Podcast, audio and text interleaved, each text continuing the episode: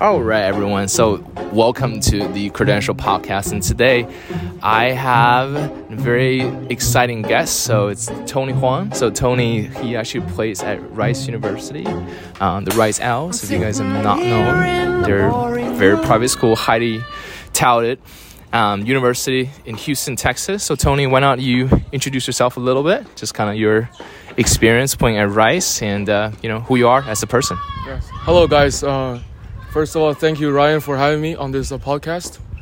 And my name is uh, Tony Huang, and right now I'm a sophomore here at Rice University.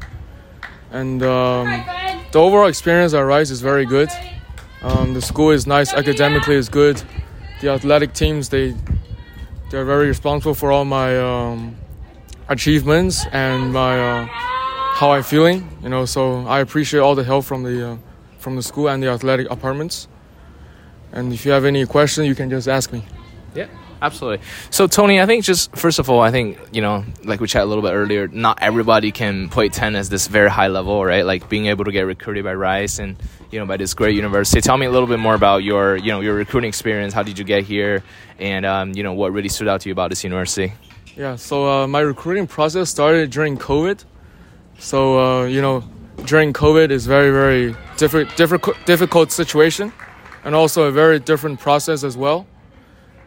But the overall is the coaches they liked me, so they wanted me here, and I really like the coaches as well, and I like the environment, so I made a commitment to come here.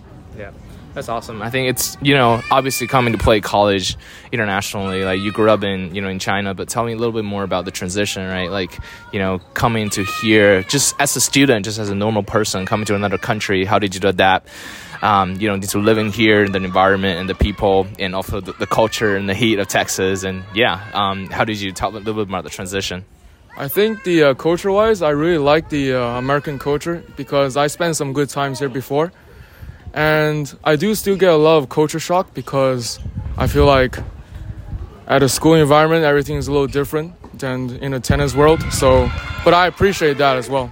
yeah. yeah. Awesome, great. In terms of tennis wise, um, you know, you've been playing, you know, ITF top rank 100. Tell me a little bit about your tennis experience. How did you get to this level?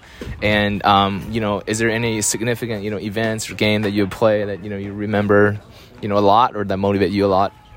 So I mostly played in all my results were gotten in one year where I improved the the most.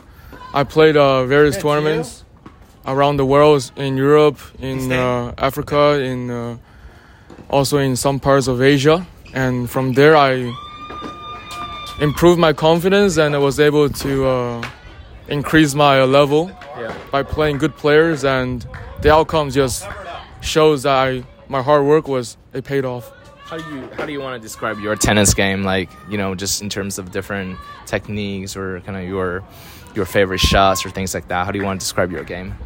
Um, I think my game is a uh, I'm a baseliner and mainly I like to play with my forehands and I also rely on the returns and really try to uh, read the opponent's shots and his strategy while I play. I think that's my uh, main parts of my game. Right. When you thought about tennis game in general, any you know professional players that you look up to, you know, when you grow up? I think I uh, mainly I looked up to all the Asian players because I feel that physically I am the most similar to them, so I try to learn from them. But I also watch some European players just to um, see how they play in different uh, surfaces and uh, how they adapt to different opponents. Yeah. Yeah. Is there? You say you travel to a lot of different places. Any special spots that you enjoy most, and in, in terms of their either tennis or just life or just places of you know different cuisine, different food, any you know favorite spots around the world? I think uh, one of the uh, memorable um, experiences comes from uh, traveling to like India and uh, Spain, where the uh, in I think in India the condition is very different and is it really challenges you as a player to adapt to like a harsher environments. But uh, for Spain, I think is I really enjoy the uh, conditions. There's clay court, red clay, mm-hmm. and European. You know, very nice everything. Yeah. Yeah. Is there a favorite surface you love to play, like hard court, clay, or even grass? And you know, do you have a preference? I think for my game to improve, I would definitely go play more on clay, mm-hmm. because naturally I'm a hard-court player because in Asia we just play on hard courts. So, but for my game, I like to. Uh, I think it's better if I train more and play more matches on clay. That would make my game better. Right. Do you? Well, obviously we've seen a lot of success from the you know the Chinese professional players like Wu Yibing or Zhang Zhizhen, they're making cracked in top hundred, you know, top fifty. Um, you know, in near future, any you know, have you had any interactions with them and those players and anything that really inspire you uh, throughout their journey? You know, heading to the pro and having some success up there. Yeah, I think first I I like to congratulate to all the results. Wu Yibing, Zhang Zhizhen, Jerry Shang, Bu, Li, uh, Wang Xiaofei all these players. They're uh, they're all my peers, my friends, and uh, I think to see that they're doing great really gives me some confidence as well. But we all play some tournaments back in China, so we know each other pretty well. Tell me a little bit more about you know how how hard it is for you know for the Chinese player to get to that level, right? Because we a lot of people are talking about just you know the the success of the players of other countries, but how hard it is for us, you know, like for the Chinese players to get up to that level. Um, I think for the Chinese because um, it is. I think is the condition is same for everyone. Is as long as you have the courage and is uh, committed enough to play pro, then I think everyone shares the same. Same, they have the same equal fairness. I don't feel like European or American players that have more advantage before COVID, there's a lot of tournaments, ITF, ATP tournaments in China, and we all have the same opportunity, in my opinion. Yeah. Sounds great you know, one thing is a little different from the tournaments and, you know, the tournament you played and, you know, the professional tournaments, college tennis. College tennis at doubles point and have six single point, six, six single points going after. Um, any, what's your favorite part of playing college? And, you know, even from a team perspective, from a cheering perspective, like, what's your favorite part about playing college tennis? I think in college tennis, we play for something bigger. Uh, we don't play for ourselves, we play for the school. And uh, everyone that is in the team, we all share the same same goal here so that by competing as a whole for school, it put more pressure on us and it makes us perform better in a way, I think. Yeah. Yeah.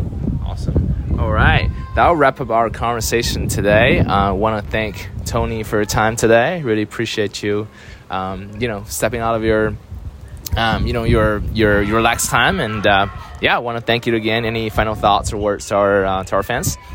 Um, I think, uh, yeah, just uh, enjoy the uh, the tennis and then uh, watch our uh, younger generation will rise up and then we'll give you a really nice tennis show in the future. Absolutely. And thanks to uh, Ryan for having me. No problem, no problem. So thank you so much, Tony. I know if you're in a Houston area, check him out. He's actually he's in rehab now, but maybe next season and just check him out in person, and he's gonna get some great tennis for you. So yeah, thank you so much for your time. Thank you, Ryan. 我们知道，在世界上呢，有很多喜欢体育的朋友们。你或许呢，在某一个球队、某一个集团工作哈，或者是呢，你是一个某一个球队的热衷粉丝哈。我们都非常期待你来跟我们一起去分享你的故事哈。如果你有你的故事，如果你想来在我们这个平台去分享哈，大家呢都可以来联系我哈。那么我们的 Instagram 正好是 the underscore credentialed underscore podcast。那么大家也可以通过邮箱的方式来联系我。那么 the credentialed dot basketball at gmail dot com。